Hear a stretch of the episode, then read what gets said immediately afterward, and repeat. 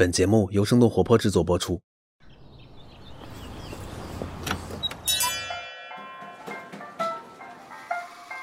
您的生动早咖啡好了，请慢用。嗨，早上好呀！今天是二零二一年的九月三号，星期五，这里是生动早咖啡，我是来自生动活泼的梦一，几条商业科技轻解读，和你打开全新的一天。上期早咖啡和大家聊到了女版乔布斯伊丽莎白霍姆斯涉及诈骗的案件，最近呢已经开始了审判程序，即将确认的十二名陪审员和五名候补陪审员会在下周三宣誓就任。那这个案件接下来人们关注的焦点会有哪些？为什么当初会有那么多的名人政要愿意为他背书？他的故事还有反转的可能吗？那在几条商业科技动态之后，我们和你一起来关注。首先来看国内，字节又有新动作了。字节跳动准备出售他们旗下的证券业务，整体的估值呢大约是五到十亿人民币，主要包含平台产品和港美股业务两部分。平台产品呢，主要是指二零一七年上线的海豚股票，这是一款股市行情软件。港美股业务主要指的是字节跳动在二零一九年底在香港注册成立的松鼠证券，以及在二零二一年初筹备成立的恒星证券。但是呢，恒星证券并没有实际上线。那这项出售呢，是二零二一年上半年开始的。字节跳动已经和中金公司。中信、复兴集团等一些公司进行了沟通，其中两家公司给了投资意向书。对此，字节跳动的回应说，未来金融业务会聚焦在服务内部用户上，比如说用户在直播间、抖音小店当中的购物时，可以选择抖音支付。也有分析说，字节出售证券业务是顺应监管，主动的来进行业务收缩。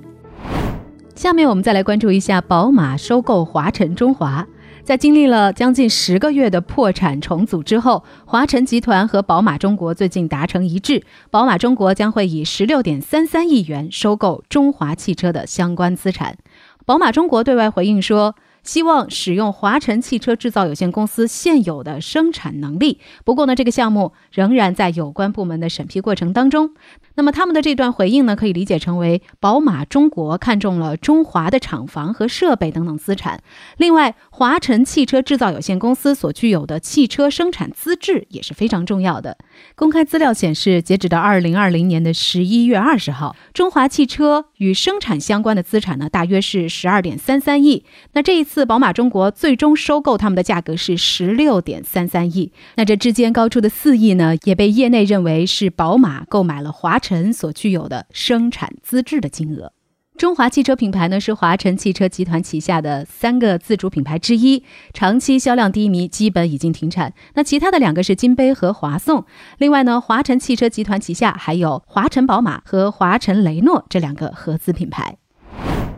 下面关注一下国外。在新消费风潮之下，以环保羊毛鞋著称的 Allbirds 开启了他们的上市计划。在美国东部时间八月三十一号，Allbirds 正式向美国证券交易委员会提交了上市招股书，计划将会以 BIRD 为证券代码，在纳斯达克上市。Allbirds 这家公司呢，创立于二零一五年，他们是通过众筹起家的，主打的是环保和舒适的运动鞋。他们标志性的产品 Wool Runners 曾经被美国时代杂志评选为世界上最舒服的鞋，一度风靡硅谷，甚至是成为了当地投资人和软件工程师的标配穿着。那成立到现在呢，Allbirds 已经向全球超过四百万的消费者售出了超过八百万双鞋。那根据他们的招股说明书显示，在过去两年多的时间里，Allbirds 虽然保持了收入两位数的增长，但是呢，他们还是一直处于亏损的状态，并且呢，由于产品研发和广告方面等投入，预计短期之内仍然会继续亏损。另外，这份招股说明书还有一个亮点啊，Allbirds 呢希望能够把可持续作为公开发行股权的条件之一，也就是说，公司需要遵守某些环境、社会和治理标准，才能够继续获得投资。根据彭博社的报道，Allbirds IPO 的估值呢将会至少达到二十亿美元。之前的一轮融资之后，Allbirds 的估值是十七亿美元。下面我们再来看一下苹果，苹果开发者终于可以不用烦恼苹果税了。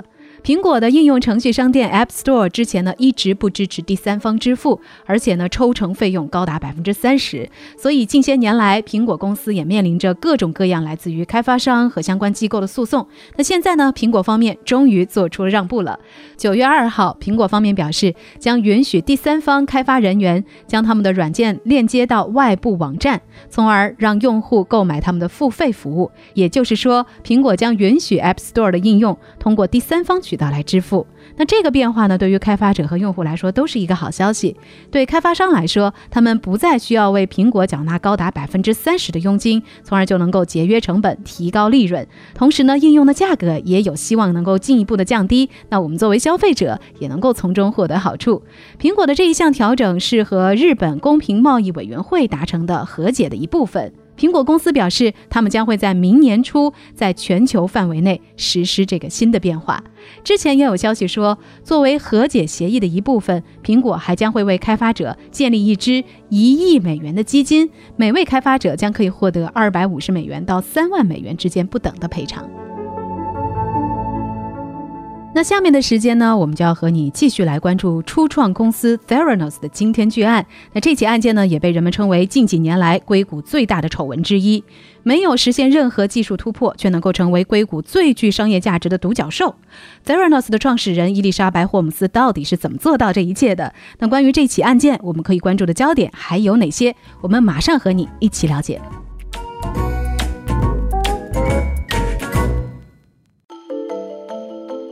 就在前两天，人称“女版乔布斯”的伊丽莎白·霍姆斯现身法庭，她震撼硅谷的诈骗案即将进行审理。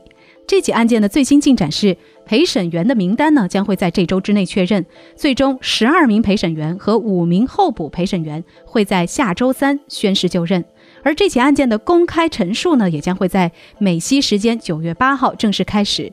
根据 CNBC 的报道，这场审判预计将会持续十三周。那这期间呢，可能会出现格外引人关注的证人和一些戏剧性的时刻。如果说对于霍姆斯的各项指控都成立的话，那他将要面临的是二十年的监禁。霍姆斯带着他号称可以改变医疗行业的项目，欺骗了无数人，包括病人、合伙人，还有众多拥有巨大影响力的投资人。那么第一个问题就是，霍姆斯欺骗了全世界的项目。到底是什么呢？去过医院的人都知道，生病了要去做各种检查，到底有多麻烦。如果有这样的一种技术，只需要在你的手指上轻轻的那么扎一下，抽几滴血，就能够很快的给出全面的检查报告，免去了你去医院检查的一系列的痛苦和开销，你是不是会举双手赞成呢？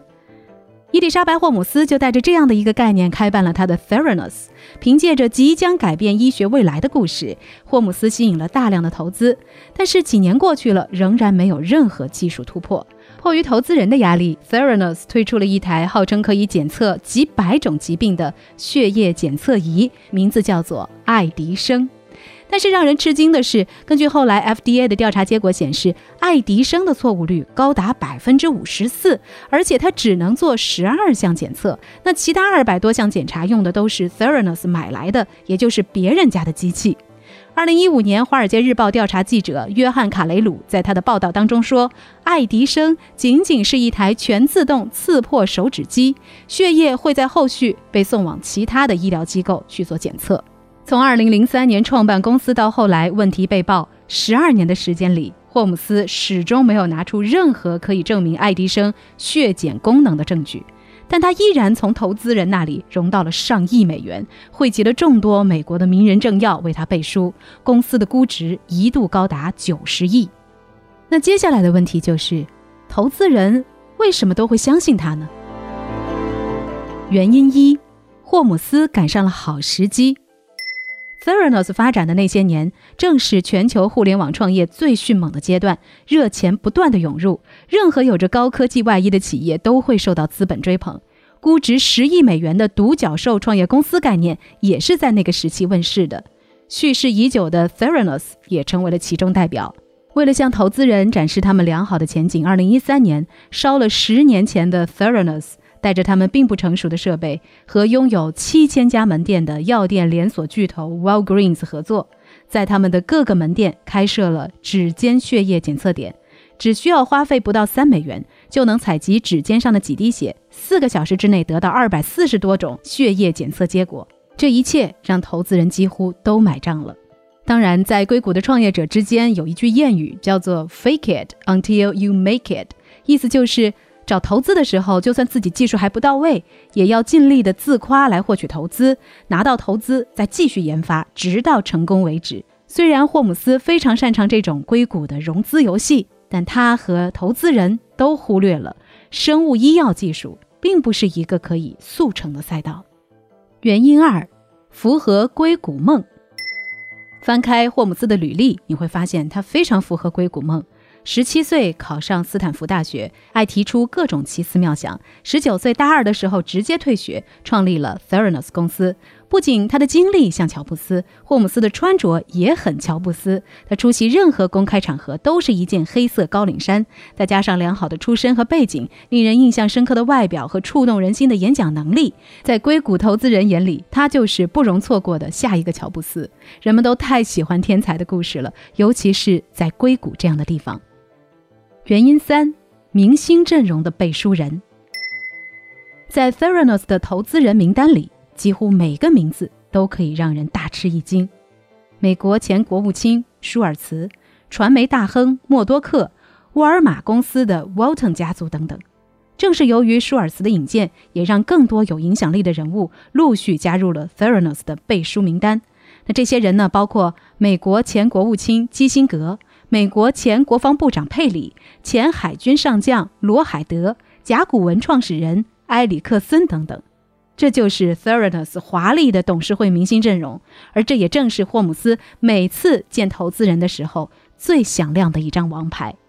然而，这个豪华明星阵容也有一个明显的问题，那就是董事会成员里没有一个人的背景是和血液科学沾边的。那给他投资的所有风投机构里，也没有一家是专门投医疗健康领域的。这些投资大佬们甚至都忽略了霍姆斯这个硅谷宠儿，也是一个没什么专业医学背景、只做过几个月实验的斯坦福辍学生。于是，我们也看到了后来的反转。二零一五年，Theranos 的问题被曝；二零一六年，多家机构开始对他展开调查。福布斯网站将霍姆斯的净资产估值清零。二零一八年。Theranos 正式解散。当然，霍姆斯的故事还没有结束。面对即将到来的审判，各种不确定的因素依然存在。那关于这起案件，我们最后的一个问题就是：接下来霍姆斯有多少胜诉的可能呢？根据《华尔街日报》的报道，霍姆斯是否有意欺骗，将会成为这起案件审理的重要因素。《华尔街日报》的记者 Sarah Randazzo 表示。霍姆斯的律师可能会试图证明他一直深信这个技术，并没有有意欺骗。另外，他的律师还可能会争辩，所有硅谷的初创公司都会向投资人进行美化，Theranos 的做法并不例外。除此之外，根据 NPR 的报道，霍姆斯的法律团队表示，他极有可能站在证人席上，指责他的前任男友兼合伙人巴尔瓦尼对他的操纵和虐待，以至于影响了他在案发期间的精神状态。同时，Theranos 的员工在几年前销毁了一个包含三年血液样本实验室报告的大型数据库，这也让取证工作变得更加困难。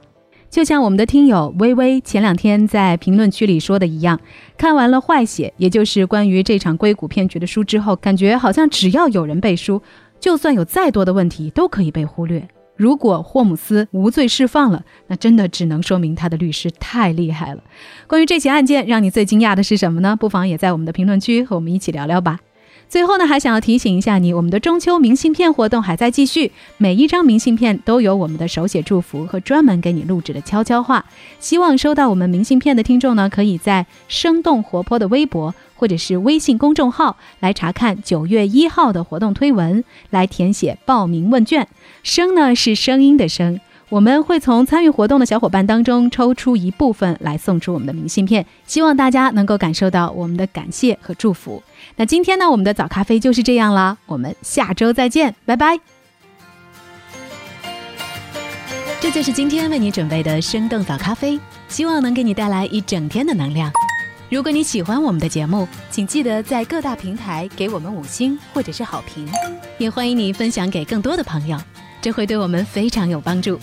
同时，你也可以在公众号和微博搜索“生动活泼”，声是声音的声，这样就可以了解更多与我们节目相关的信息啦。